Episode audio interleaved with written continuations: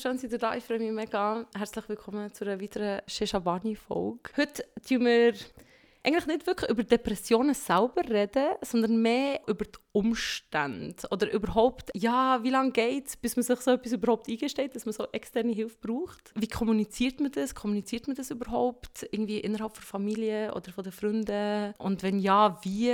Vor allem, wenn man noch so die Migrationsgeschichte hat. Heute wollen wir ein bisschen über das reden. Vielleicht könnt ihr euch heute noch ein bisschen vorstellen für die, die zulassen. Felisa, willst du gerade anfangen? Ja, ich bin Felisa und meine ersten Erfahrungen mit Psychologie habe ich gemacht, kurz bevor ich 22 geworden bin. Und das war dann, wo ich Plan hatte, von daheim auszuziehen. Das war genau die Zeit, wo ich überhaupt gemerkt habe, dass es ein Unterbewusstsein gibt und wenn das in Disbalance kommt, das ganze Leben auf den Kopf stellt. Mhm.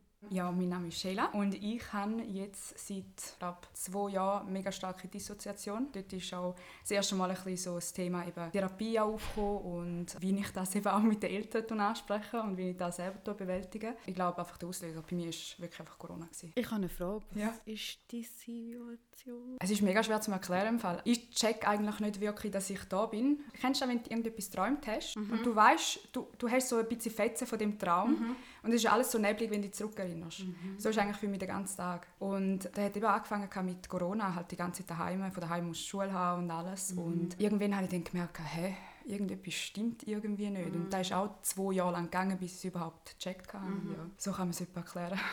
Okay. Ich bin der Ur und also ich habe jetzt nicht so einen ganz klaren Bezug mit einer Diagnose oder etwas Ähnlichem, sondern ich habe in meinem Leben aufgrund von Prägungen, wo es Umfeld gibt, also eben Migration, irgendwie Unterschicht, Armut und so weiter, eigentlich wie so äußere gesellschaftliche Umstände, wo dann auf die Familie auswirken und wo auch dann auf dich auswirken wirken und durch das irgendwie, wie soll ich sagen, nicht ein gutes Selbstbild dir äh, geben und halt auch, dass du dann irgendwie, wie du vorher gesagt hast, dass dein Leben dann nicht mehr in einer Balance ist und so aus, der, aus einem Gleichgewicht geraten auf irgendeine Art. Und ich glaube, das sind ja Themen, die ganz viele Leute irgendwie haben.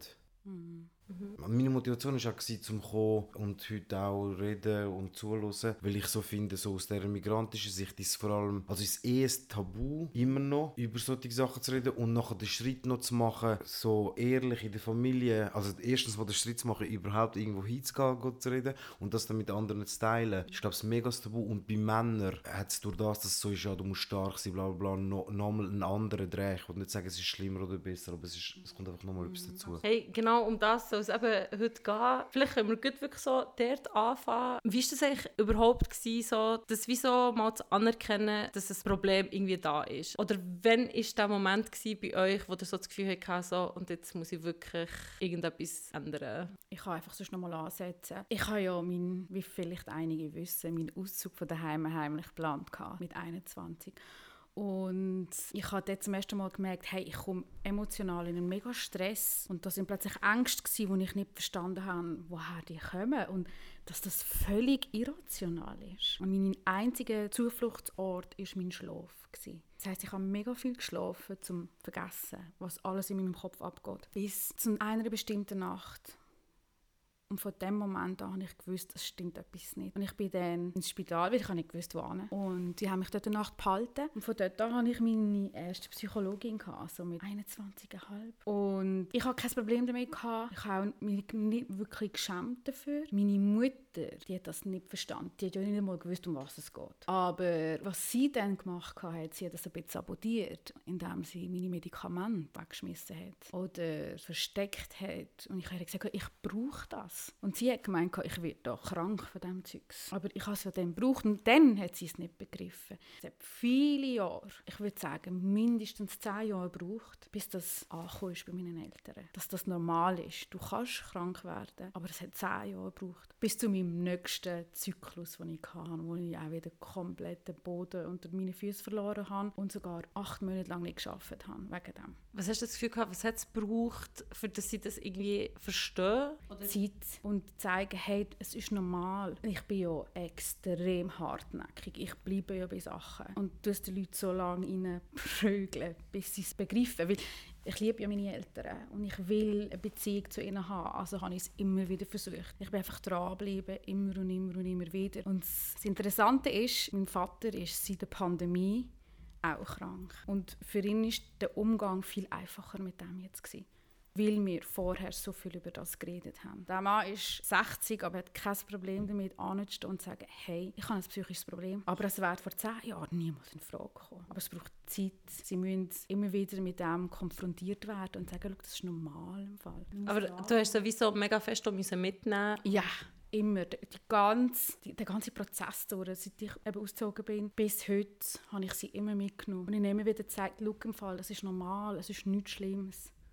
Habt ihr auch so Erfahrungen gemacht, so mit den Eltern oder irgendwie Verwandten? Ja, absolut. Also jetzt nicht in dem Ausmaß, glaube ich. habe, wo ich es dann selber gecheckt habe, dass mit mir irgendetwas nicht stimmt, dass der Alltag eigentlich einfach wirklich nicht mehr okay ist, so, habe ich mir dann schnell der Kollegin anvertraut zuerst mal und danach bin ich wirklich in Behandlung gegangen. Und irgendwann habe ich dann meiner Mama gesagt, hey, schau, weil es ist jetzt auch noch irgendwie rausgekommen, dass ich ADHS habe und ich vergesse mega schnell Zeug. Und da war dann daheim immer wieder ein bisschen so das Thema, gewesen, so, jetzt haben doch gesagt, mach doch da und ich, ha, ich kann mich komplett nicht daran erinnern. Dann habe ich ihr gesagt, schau, damit ich dir helfen kann mit dem Zeug, das du mir gibst zu machen, bitte hilf du mir im Gegensatz auch und sag mir, oder schreib mir es auf oder erinnere mich nochmal daran oder sonst irgendetwas. Ist hure schwer für mich. Und durch da eben, haben wir dann angefangen, ein bisschen mehr darüber reden und auch ein bisschen offenere Kommunikation zu schaffen, auch einfach im Haushalt selber. Und ja, es hat auch, wie du gesagt hast, mega viel Zeit gebraucht, einfach einmal auf den gleichen Nenner kommen und dass das gegenseitige Bewusstsein auch einfach umeinander ist und dass die Eltern checken, so, ah, okay, gut, da und da ist jetzt da, aber ich habe mich auch so lange nicht getraut, um es meinen Eltern irgendwie probieren zu sagen. Und eben, ich glaube, wenn ich einfach allen empfehlen kann, die sich irgendwie in so einer Situation befinden, wo sie einfach die Hemmschwelle haben, um mit den Eltern wirklich über das reden, offene Kommunikation schaffen, wie mehr kann man nicht machen. Und wenn es nicht Eltern sind, dann Hilfe ja. von außen holen, ja. weil du bekommst deine Hilfe überall ja. bei uns. Aber wie von außen? Therapeuten. Stellen. Ja. Ich habe das Gefühl, so eine mega Warteliste, bis man überhaupt irgendwie drankommt. Ich glaube, das ist im Fall nach, aufgrund von der Pandemie und nach der Pandemie ganz extrem gewesen. Es war vorher schon auch so, gewesen, dass du hast müssen warten bis du einen Termin gefunden hast bei einem Therapeut. Das Ding ist halt aber einfach, du weißt nicht, ob das dein richtiger Therapeut ist, weil du musst ja. sie ausprobieren. Ja. Je nachdem. Es kann sein, dass dir eine Therapeutin nicht oder ein Therapeut nicht liegt, weil er oder sie dich nicht versteht. Und dann musst du aber Neues suchen. Aber es gibt auch Spitäler, wo du kannst hingehen, Kliniken, wo dir vielleicht je nachdem kurzfristig oder über ein Wochenende, je nachdem, wenn du gerade eine Krise hast, kannst du hingehen. Es gibt Anlaufstellen. Was ich viel höre, ist so, ah, ich weiß gar nicht, mit meinen Problemen und dann komme ich irgendwie zu einer Psychologin oder zu einem Psychologen, der irgendwie das einfach gar nicht nachvollziehen kann. Die ganzen Strukturen, wenn du irgendwie so aufgewachsen bist und irgendwie eine Migrationsgeschichte hast. Das hatte ich im Fall auch. Gehabt, bei meinem ersten. Ich hatte mein erstes Gespräch gehabt und er hat irgendwie auch nicht richtig verstanden, ja, zieh doch einfach aus. So, ja, ich kann nicht. Es ist nicht so einfach. Und also, ich habe nachher die zweite, die ich jetzt habe, perfekt, wirklich. Mhm. Also, ich war noch nie so froh um einen Menschen in meinem Leben wie um meine Therapeutin. Es ist mega krass. Also eben, man muss halt wirklich ausprobieren, weil es generiert dann niemand, dass du wirklich einfach jemanden sofort findest, der eins zu eins zu dir passt, weil das ist wie eine Partnerwahl. Das ist genau das Gleiche. Ja, ist wie bei der Partnerwahl. Du musst zuerst ein paar Fehlversuche und so, bis, genau. bis die richtige findest. ja, also ich kann das eigentlich wirklich nur bestätigen. Bei mir ist es auch so. Gewesen. Also erstens hat es bei mir wirklich nicht so ein Ereignis gegeben, was so war, jetzt wegen dem gehe ich in eine Therapie. Sondern es war mehr so, gewesen, dass so schwierige Kindheit, schwierige Umstände und dann die Persönlichkeit, die du halt auch hast, wo vielleicht dann in eine andere Richtung schafft als das, wo dann schon auch Ereignisse sind, wo dann so siehst, hey, jetzt musst du etwas machen, irgendwie wenden sich Leute von dir ab, also zu Recht, weil du dich nicht korrekt benimmst und so weiter, weißt? Also Freunde von dir zum genau, Beispiel? Genau, Freunde zum Beispiel. Obwohl dort natürlich bei den Freunden auch es Leute hat, die selber Arschlöcher waren, muss man da noch sagen. weißt du, so, das ist aber ihr Ding, ich kann nur meins angehen, so. Mit den Leuten, die mir viel wert sind, hat mir das dann auch überstanden. Aber easy, das ist jetzt eigentlich Blutsgold. Auf jeden Fall war es bei mir auch so, gewesen, dass ich dann schon ab so, ich glaube, ich würde sagen ab 7, 28 angefangen habe, jemanden zu suchen, der zu mir würde passen würde, in Form, dass ich zu Leuten gegangen bin zu einem gesehen, der dort äh, das anbietet, da bin ich gegangen. Dann habe ich nach zwei Sitzungen gemerkt, so, ah, matcht irgendwie nicht. Irgendwie, also nach vier, fünf Versuchen erst, und nein, ich glaube, der vierte Versuch ist dann bei mir gewesen, erst auch sechs Jahre später, weil wenn es dann nicht funktioniert, denkst du dann so, ja, easy, komm, egal, ich überstehe es irgendwie schon und so. Auf jeden Fall nachher irgendwann so, nach fünf, sechs Jahren habe ich dann den Therapeut gefunden, wo ich genauso wie du würde sagen, wo für mich einer der wichtigsten Menschen in meinem Leben zu dieser Zeit war. Ich gehe jetzt seit zwei Jahren nicht mehr, weil ich dort irgendwie auch mega viele Sachen mitgenommen habe, wo ich immer noch dran bin. Also ich gehe einfach nicht mehr zu ihm, aber eigentlich tue ich mega viele Sachen, die wir dort in dieser Gesprächstherapie aufgearbeitet haben oder er mir mitgegeben hat oder die Fragen, die irgendwie dort aufgekommen sind, bin ich immer noch am bearbeiten. Halt auch ein bisschen gechillter. Mit der Zeit sagst du dann auch so, okay, ich habe jetzt mal das Set an Fragen und ich kenne meine Prägungen und, und Muster und jetzt kann ich an dem mal arbeiten. Es geht ja eh nicht mega schnell weg.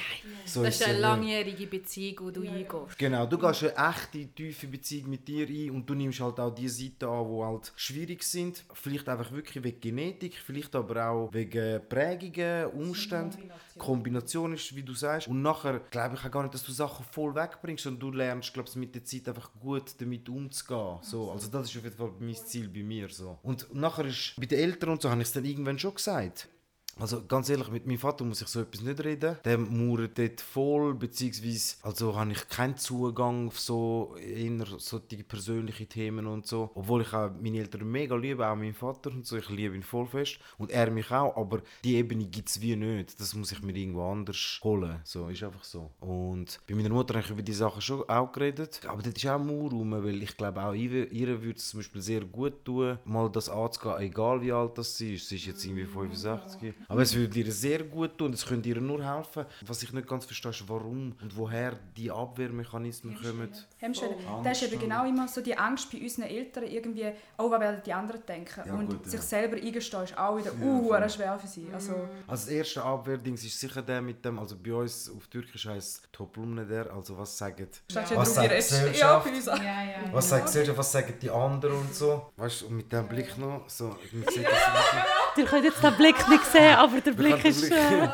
schon so der von unten, weißt du, so mit der Hand so ein bisschen, was sagen die anderen und so. Mhm. Wirklich Angst, aus der Gruppe ausgestoßen zu werden. Was auch verständlich ist, weißt du, ich verstehe es, wenn du den Pressure hast von... Nein, dabei bräuchte eigentlich jeder von, von unseren Eltern, aber komplett alle, bräuchten alle. einmal Therapie im Jahr, mindestens einmal im Jahr. Das also ist mandatory. So, so, ein, äh, Kollek so ein Kollektiv, ja. kollektive Therapie. Ja, ja. absolut. Uff. Weil, ja, ja das Problem ist, jeder denkt das so. so. Was denken die anderen? Dabei denken die anderen sich nicht.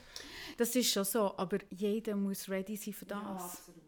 Es ist so, wir, du und ich, wir hier wissen, dass mentale Gesundheit mega wichtig ist. Ja. Aber weil wir an den Punkt gekommen sind, wo wir uns das eingestanden haben und das auch wollen. Es gibt viele Leute, die schauen einfach weg davon. Die wollen das und weil es ihnen Angst macht. Vielleicht auch eben, weil sie nicht wissen, oh, was sagt die Gesellschaft dazu und, und, und. Aber eben, es muss einfach passieren und dann müssen sie so weit sein. Wie gesagt, mein Vater macht seit zwei Jahren das mit. Seit zwei Jahren stellt er sich die gleiche Frage immer wieder. Er sagt, wieso? Ich bin gestern Abend mit ihm angehockt und bei gestern Abend habe ich zu ihm gesagt, schau, willst du wissen, warum das passiert ist? Weil du das und das und das erlebt hast in deiner Kindheit. Mhm. Weil du das Selbstbild mitbekommen hast. Und heute bist du das nicht mehr will. Du bist älter geworden, du bist krank geworden und du fühlst dich nicht mehr wertvoll. Und dann fängst du es eben auch hinterfragen. Sie hinterfragen es, aber er bleibt wie so ein bisschen stehen. Und ich für meinen Teil, ich habe gelitten wie eine Sau. Ihn so zu sehen und du versuchst ihm zu helfen, aber du kannst nichts machen, du musst loslassen. Und sagen, er macht das zu seiner Zeit, vielleicht sogar nie. Das muss man schon sehen, viele werden es auch nie machen. Also das muss man sehen und viele können es auch nie machen. Das ist mir noch wichtig zu unterstreichen. Also wir sagen ja da so, ja, wir haben es geschafft, also weißt du, eben, wir kümmern uns darum, aber wir können natürlich auch, uns auch darum kümmern. Wir haben ja nicht in dem Sinn existenzielle, materielle Sorgen. Du hast dann gar keine Zeit für so etwas etwas. Genau, eben. Gell? Also mir, ich habe zum Beispiel keine existenzielle materielle Sorge, überhaupt keine. Ich habe eine gute Wohnung, äh, mir geht es gut, ich habe einen guten Job, ich habe ein gutes soziales Umfeld, ich habe, keine, ich habe noch nie im Leben Hunger gehabt. So, das ist mir alles voll bewusst. Ich kann, wenn ich jetzt sogar keinen Job hätte, würde mir nichts passieren. Weißt so, ich habe eine gute Family, ich habe Kollegen, ich habe einen Staat, der mich, auf mich wird aufpassen will, Versicherung und so weiter und so fort. Das haben natürlich unsere Eltern und die Arbeitergeneration und so nicht gehabt.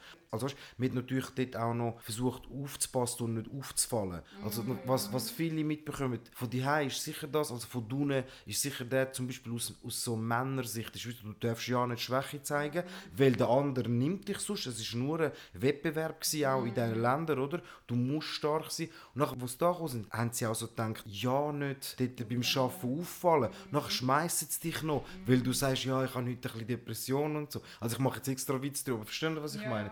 Solche Sachen hat es schon auch gehabt, wo ich auch mitfühle mit unseren älteren Generationen, wo einfach, dass sie gar nicht dürfen leisten Dazu kommt noch andere Sprache, neues Land, die sind alle ohne nichts. Das ist auch so etwas für meinen Vater. Das ist eine mega Sprachbarriere. Der kann nicht zu einem deutsch sprechenden Therapeut oder Therapeutin, weil da der Wortschatz fehlt. Und dann fehlt er aber auch in der eigenen Sprache, weil du hast ja nie gelernt, über deine Gefühle zu reden. Wann hast du das gelernt? Oder? Also das ist eine mega Hemmschwelle für ihn. Kommunikativ ist das uh, schwer glaub, für die Generation. Auch wenn sie es in Wort fassen können, irgendwie besteht immer noch irgendeine Barriere, um das wirklich effektiv offen so kommunizieren, wie sie es eigentlich würden wollen wahrscheinlich.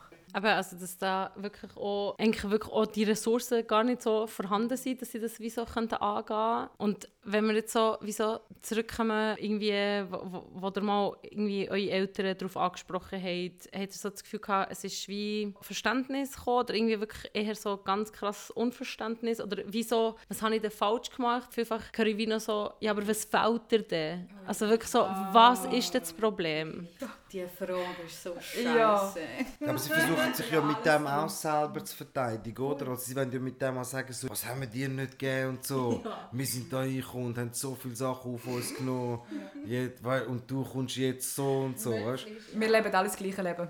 Wir leben alles das gleiche Leben. Ja, ja. Ja, und je nachdem, wie alt das du bist, kannst du es nicht einmal ausdrücken. Es fehlt dir dann. Das war auch die erste Frage von von meinen Eltern, als ich ausgezogen bin von daheim. Und mein erstes Gespräch, nachdem ich draußen war, war, was fehlt dir? Da habe ich gesagt, ich weiß es nicht. Okay, ich kann es dir nicht sagen. Ich weiß einfach, dass ich so nicht will leben Ich will nicht, dass du über mich bestimmst. Ich will nicht, dass du darüber bestimmst, was ich mit meinem Leben, mit meinem Geld mache, mit meinem Freiraum. Das ist nicht dir überlegen. Aber ich kann dir nicht sagen, was mir fehlt, weil ich kann es nicht erklären. Und das war mit 22. gewesen. Du hast ja keine Ahnung. ja, du weißt es ja gar nicht. Das kannst du ja gar nicht wissen. Ja, ja. Eben, das war viele Jahre noch so, gewesen, dass sie es nicht begriffen haben. Und dann so Geschwister oder so? Meine Geschwister die sind dann relativ jung gewesen, im Vergleich zu mir, aber die sind immer ein bisschen offener und verständnisvoller gewesen. Je älter sie geworden sind, haben sie im Inneren erkannt, warum jemand Bedarf hat, in Therapie zu gehen. Das war weniger ein Problem. Gewesen. Sind dann schon die Eltern gewesen und eben, bin ganz ehrlich, bis auf meine Eltern habe ich mit niemandem aus meiner Familie, mit einer Tante oder mit einem Onkel über meine mentale Gesundheit geredet. Ich habe gar nicht das Bedürfnis gehabt. Aber ich weiß einfach aufgrund den letzten paar Jahren mit der Pandemie, mit dem, was ich erlebt habe, sind meine Eltern viel sensibler und offener für das.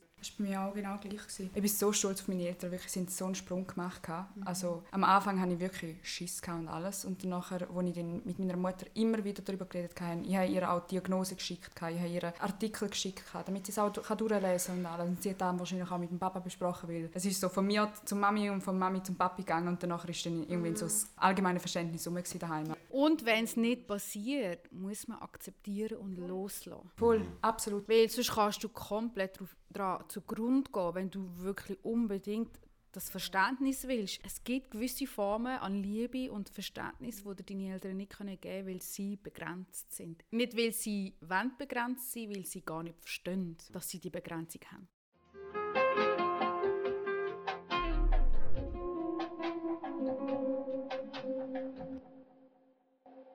Der Podcast ist finanziert worden von Mikrokulturprozent.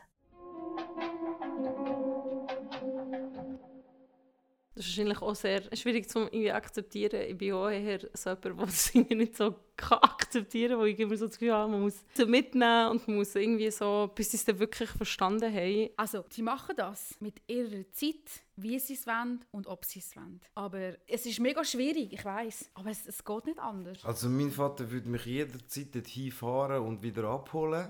weißt du, so, wenn ich würd in eine Therapie oder so irgendwo gehe, wenn so etwas wäre. Aber dass ich jetzt mit ihm dass er der Typ wäre, wo ich würde nach dieser Sitzung herhocken und noch reflektieren und so, ist er einfach nicht. Mhm. Also es geht einfach nicht. Punkt. Das, das, ist okay. das ist auch voll okay. Das ist ein 70, 74-jähriger Mann, der auch in seinem Leben seine Prägungen hat und alles mhm. und die selber nicht einmal kann gross mitteilen weißt so. Und irgendwann, glaube ich, ist auch mal so wie zu. Dem geht es schon gut und so, aber der muss jetzt nicht nur seine Kindheit gehen. Das ist einfach wie over so. Der kommt mit dem mal klar, der hat selber jetzt schon Enkelkind und so weiter und so fort.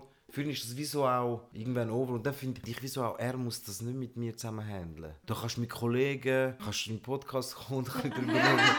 Weißt du, so, oder mit Partnerin, ja. mit, mit Freunden, so. Dort äh, gibt es recht viele Möglichkeiten, das trotzdem zu tun. Das ist ja das Gute, was wir haben als Menschen. Du kannst mit bestimmten Leuten bestimmte Themen besprechen, mit anderen anderen. Aber du brauchst nicht für alles alle, sondern du hast deine Leute für gewisse Themen und andersrum. Und so, apropos Freunde, Freundinnen, wie ist das so im Freundeskreis angekommen, wenn ihr es überhaupt erzählt habt? Also die meisten engen Kollegen bei mir haben genau den gleichen Shit durchgemacht mit Corona und alles. Also von dem her, sie können es glaube ich am besten noch irgendwie nachvollziehen und wissen davon, wo das kommt. Also dort war nie eine Hemmschwelle rum. Die erste Person ist glaube ich, wirklich meine beste Kollegin, wo ich gesagt habe, hey, mir geht es glaube ich komplett nicht gut und mega gut kennen, auch mich aufgefangen und gegenseitig genau das Gleiche. Also von dem her, dort hätten wir wirklich keine bessere Situation können vorstellen ja, voll. Ich habe mit 22 keine Freunde gehabt, weil meine Eltern ganz grossen Wert darauf gelegt haben, dass ich ja keine Freunde habe, weil sie nicht wollen, dass ich ausbreche. Ich habe dann mit niemandem geredet, aber ich habe ja mindestens zehn Jahre Therapie hinter mir. Und im Verlauf dieser Zeit sind Freunde dazugekommen und da ist jeder offen und verständnisvoll damit umgegangen, auch heute noch, wenn etwas ist, weil es ist einfach etwas Normales. Wir haben das alle, andere in extremeren Formen, andere in weniger extremeren Formen. Bei anderen zeigt es sich anders, mit Alkohol, Drogenkonsum. Ich als andere, ich bin jemand, der am liebsten sich in einem Loch wird verstecken Wenn das passiert, dann weißt du ganz genau, okay, da stimmt etwas nicht. Und so gehen alle anderen damit um. Aber es ist mega wichtig, wenn du Freunde hast, die da sind. Auch wenn sie einfach nur da sind. Aber du kannst über deine Freunde selber auswählen. Deine Familie kannst du nicht auswählen. Aber du kannst wählen, wie du damit umgehst. Absolut. Das ist dein Umgang, weil das ist eine Hauptlektion im Leben. Du entscheidest, wie du damit umgehst, was außen passiert und niemand anders. Amen. Amen. Ja, also ich sehe das ich sehe im Umfeld und so auch überhaupt keine negativen Feedbacks auf das. Ich kommuniziere das Detail im Umfeld noch offener und detaillierter logischerweise. Also weißt du, dass dann, wenn du in einem privaten Rahmen bist, auch kannst erzählen, was dich beschäftigt mhm. und so mhm. weiter und was es ist und was in dieser Therapie auch möglich ist und nicht möglich ist und so. Und ich habe das Gefühl, jetzt sind alle voll offen. Und was ich so merke, ist auch, viele gehen auch selber und wir haben vorher schon das gesagt, also es sind natürlich auch Sachen, es sind oft auch ähnliche Muster, die wirklich mit Klassenzugehörigkeit und mit den Umständen zu tun haben, warum das Sachen, gewisse Sachen auslösen. Du hast keine Zuneigung die oder zu wenig, weil deine Eltern die ganze Zeit am Arbeiten sind oder deine Eltern sind in einem Kulturding drin, wo sie dich unbedingt festheben wollen. Und dann gibt es x aber Auswüchse davon. Der eine reagiert so drauf, der andere reagiert so drauf. Aber ich habe vorhin noch einen Punkt sind wir wie so übersprungen mit dem, was könnte die Therapeutin oder der Therapeut, wo du gehst, unbedingt so das muss verstehen. Mhm. Weißt du, so die Umstände oder so. Also lustigerweise war es zum Beispiel bei mir so, gewesen, dass der Typ, der mir am meisten, also mich weitergebracht hat, ist ein 40-jähriger Deutscher gewesen, der aus relativ gutem Haus kommt und nichts mit meiner Realität, so postmigrantischer Realität oder mhm. Arbeiterkind oder so zu tun hat. Aber ich habe das Gefühl gehabt, wir haben gut geweibt. Chemie gestimmt und er ist auch fachlich, habe ich so gefunden, habe ich können wieso sagen, okay, den kann ich ernst nehmen. Ein paar andere habe ich vorher getroffen, die sind nicht irgendwie selber Ausländer oder so gewesen, aber es sind einfach Leute, die mir dann nicht, wo ich so gefunden habe, wie machst du und so, so machst du doch keine Therapie. Ja. Genau so. Aber es ist wirklich, es ist wie eine Beziehung, die ja, du mit diesem Menschen führst. Und es muss passen oder es passt nicht und dann ziehst du weiter. Und du nimmst ja Ratschläge viel lieber von jemandem entgegen, wo du wirklich irgendwie auf einer Wellenlänge bist. Ja, wo du das Gefühl hast, hey, die Person versteht mich. Aber hat er gleich nicht auch das Gefühl, dass bei gewissen Themen doch irgendwie, dass es jemand wird brauchen der ein bisschen dahinter sehen Also dass es zum Beispiel auch Migrationsgeschichte hat oder so? Ich weiß nicht. Ich glaube, es geht eher darum, wie sensibel bist du, dich in andere können reinzusetzen. Und dann ist Migration oder Herkunft nicht wichtig, sondern es hat etwas damit zu tun, was hast du für menschliche Gaben. Kannst du dich gut in andere hineinversetzen, wie die sich fühlen. Es hilft natürlich schon, dass du weißt, hey, ich könnte mir vorstellen, dass die Person sich so und so fühlt. Aber muss nicht also ich habe Glück gehabt, meine erste Therapeutin war Serbin. Die hat ganz genau gewusst, was ich für Probleme habe. und meine zweite Therapeutin, sie ist Schweizerin. Und die hat keine Ahnung gehabt, aber es hat so gestummen, weil sie hat sich vorstellen wie ich mich fühle und es hat funktioniert.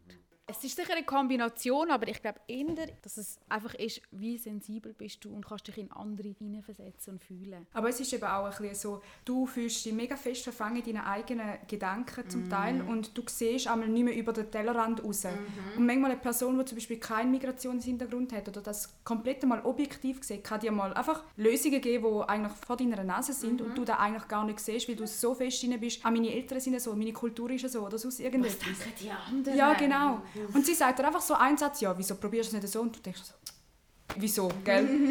Warum bin ich nicht eher drauf gekommen?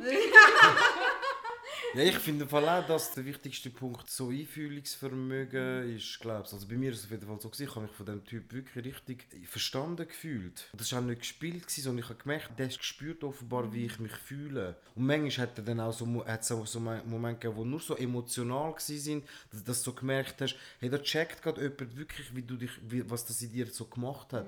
Und nur schon die Bestätigung hat dann dir so ein gutes Gefühl gegeben, von eben nicht allein auf der Welt sein, ja. Unverstandenen, und das so checkt, da checkt jemand mit dir mit. Also das, dann kann man das wie weiterentwickeln. Das gibt dir ja wie auch Hoffnung. Weil dann meistens gehst du natürlich aus einer Krise raus. Aber also ich würde wirklich allen empfehlen, die das Gefühl haben, sie kommen mit dem Leben nicht weiter, wegen so Sachen, wo sie auch nicht wissen, warum. Dort steckt meistens etwas unterbewusst, wo man sich so bewusst machen wo dich dann im Leben einfach wirklich weiterbringt. Mhm. So. Wenn ich etwas im Leben falsch gemacht habe, ist, dass ich nicht früher gegangen bin. Also falsch gemacht, ihr wisst, wie ich meine. Ich bin nicht ready gewesen, zum gehen mit 26 und so. Aber ich wünschte, ich wäre ein paar Jahre früher gegangen. Hätte ich nämlich ein paar Jahre mehr ein gechillteres Leben gehabt.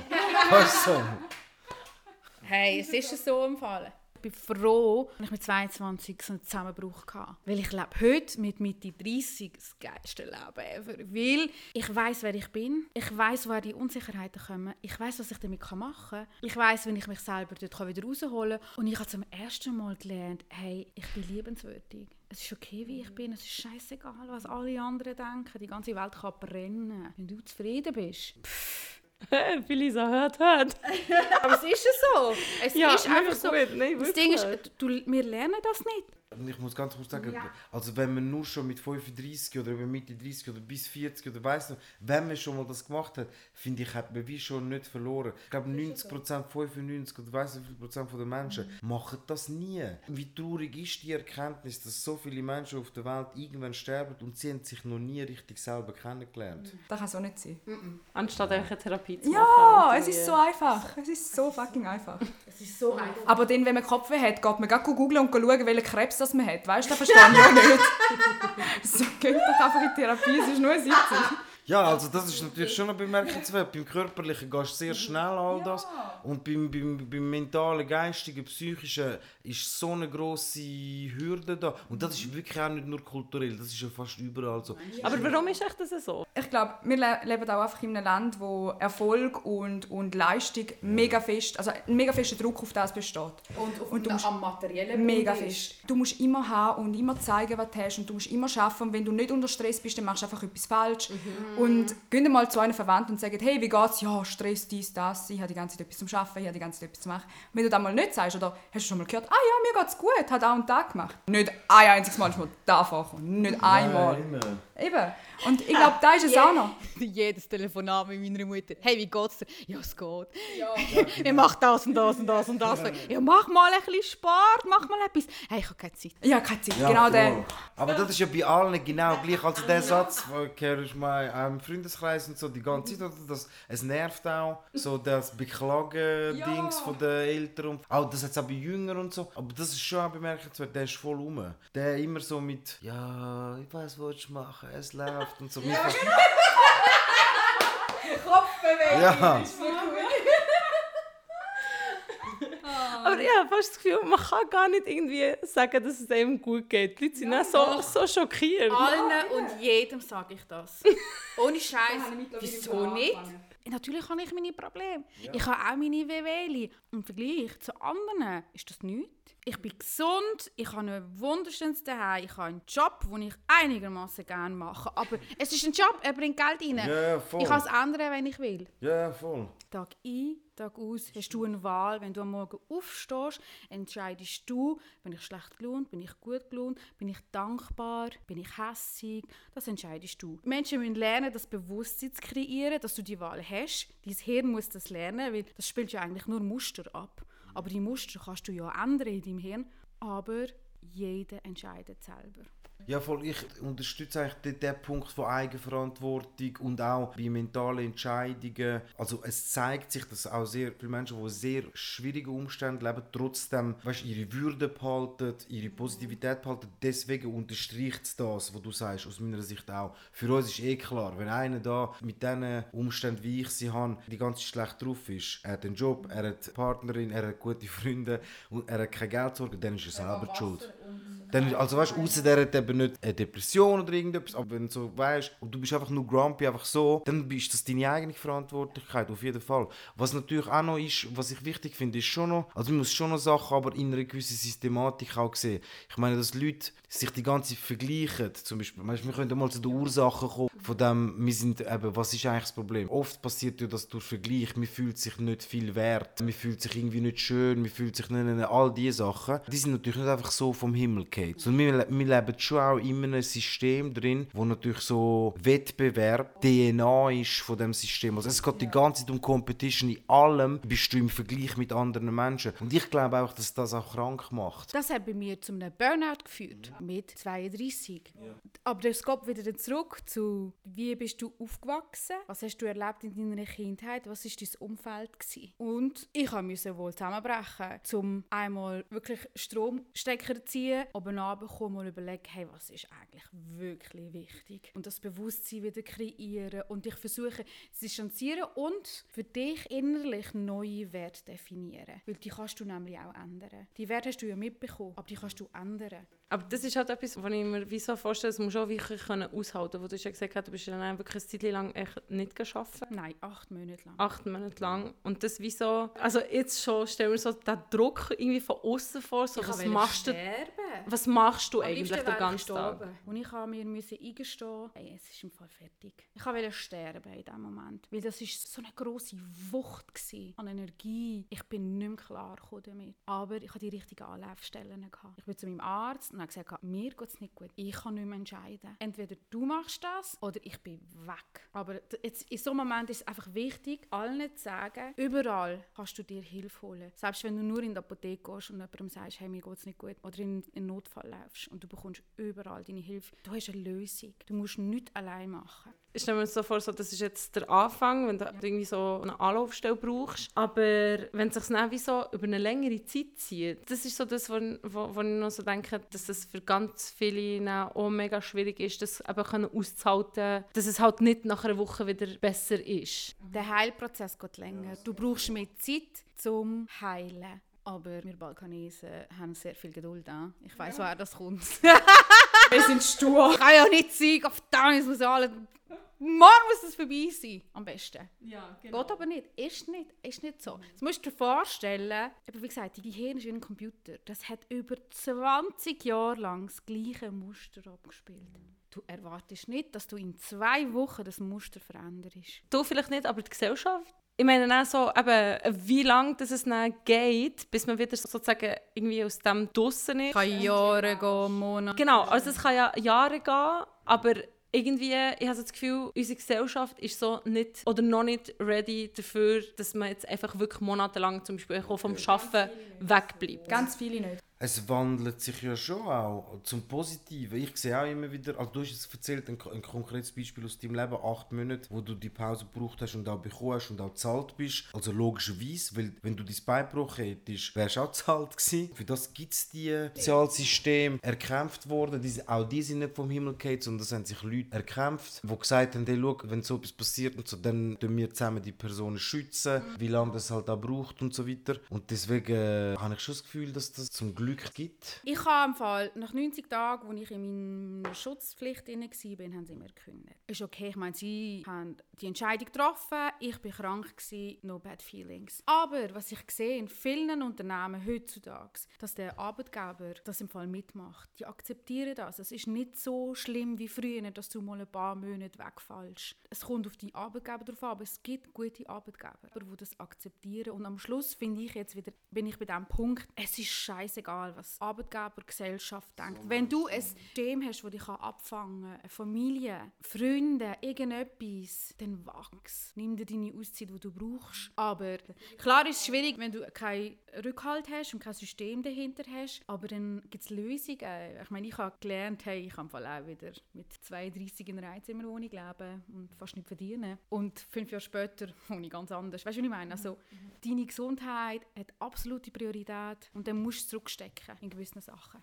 Aber es muss auch viel mehr sensibilisiert werden, finde ich, aus Seite von Arbeitgeber. Auch nur schon Mitarbeiter und alles. Wir hatten auch mal einen Burnout-Fall bei mhm. uns. Da bin ich gerade angefangen zu arbeiten. Und ich habe damals noch gar nicht richtig gewusst, hey, was Burnout, wie mhm. das. Jetzt kommt sie einfach nicht arbeiten und selber nicht rauskommen. Und dann habe ich dann gehört, wie sie dann nachher im Pausenräumchen einmal geredet haben, haben wir nur so gedacht, so, okay, krass, in dem Fall ist ja da nicht so schlimm, wie man so sagt. Und uns hat niemand irgendwie geschult, wie man mit dem umzugehen hat. Und dass das jedem passieren kann. Und dass man vielleicht auch nicht will, dass andere Leute irgendwie denken. Weil manche Leute sind halt auch einfach sensibel. Wie du sagst, es sollte uns eigentlich scheißegal sein, der da oben kommt zuerst. Aber irgendwo durch trifft es sich einem schon, wenn du dann so Sachen irgendwie mitbekommst mhm. und alles. Und darum, ich finde, die ganze Mental Health Geschichte, das sollte in der Schule beigebracht werden. Die Primarschule sollte da sicher mal anfangen. Einfach mal Projektwochen machen und wirklich mal sensibilisieren auf so Zeug, was alles könnte passieren und was uns noch erwartet erwartet, was uns erwarten kann, was passieren kann, mhm. wie man dem entgegenwirken kann, wie man mit Menschen umgeht, die so etwas gerade haben, wie man kann helfen kann. Weil das ist bei uns einfach komplett nicht der Fall. Angefangen mit Gefühlskunden. Ja. was sind Gefühle? Und wie gehe ich damit um? Nein, da ist doch etwas bei PH. nicht? Aber eben, also dort ist schon wieder das, eben, wir sagen, zum Beispiel in der Schule fehlen die Sachen, so natürlich fehlen sie, weil unterm Strich geht es ja darum, auch äh, Arbeitskräfte für die Wirtschaft bereitzustellen. Ja. Also wenn das von einem Bildungssystem das Ziel ist und wo dann nachher auch ganze Menschen in Konkurrenz bringt und so, dann hast du natürlich auch die mhm. Auswüchse davon. Wenn jetzt auf, über die Seite geredet vom Abfangen, wenn das schon mhm. passiert ist und so. Ich finde so, in der Schweiz ist das schon im Vergleich auch mit anderen Ländern sicher an einem anderen Ort, aber ich persönlich finde, wir können das noch mehr ausbauen und noch stärkere Netze machen, weil wir reden jetzt natürlich aus einer eher privilegierteren Position. Ja. Mit wir haben Families nennen es, und wenn es jemandem richtig schlecht geht und die Personen dann auch kein Umfeld mehr haben und so, dann wäre es schon wichtig, dass auch so staatliche Institutionen rum sind, wo das irgendwie wie targeted und also spottet und wo anlaufst. Es gibt alles auch. Ich finde auch, dass in der Schweiz das auf einem Niveau ist, wo ich jetzt als Nicht-Experte das Gefühl habe, das funktioniert einigermaßen. Aber man kann sich natürlich schon überlegen, ob man nicht will, am System grundsätzlich Sachen überlegen, um da eine gewisse Systemkritik noch kurz zu platzieren.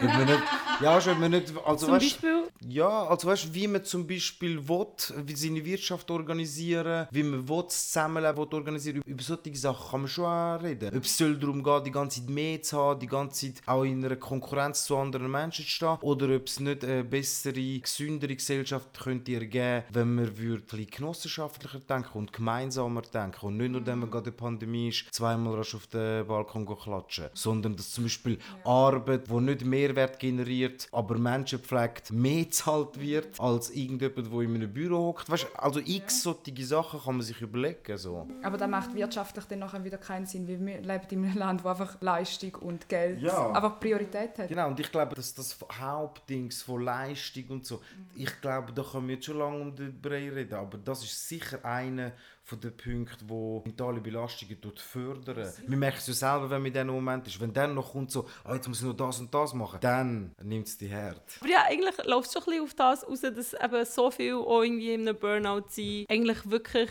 weg der ganzen Competition, die irgendwie um ist. Wie soll ich das in Wort fassen?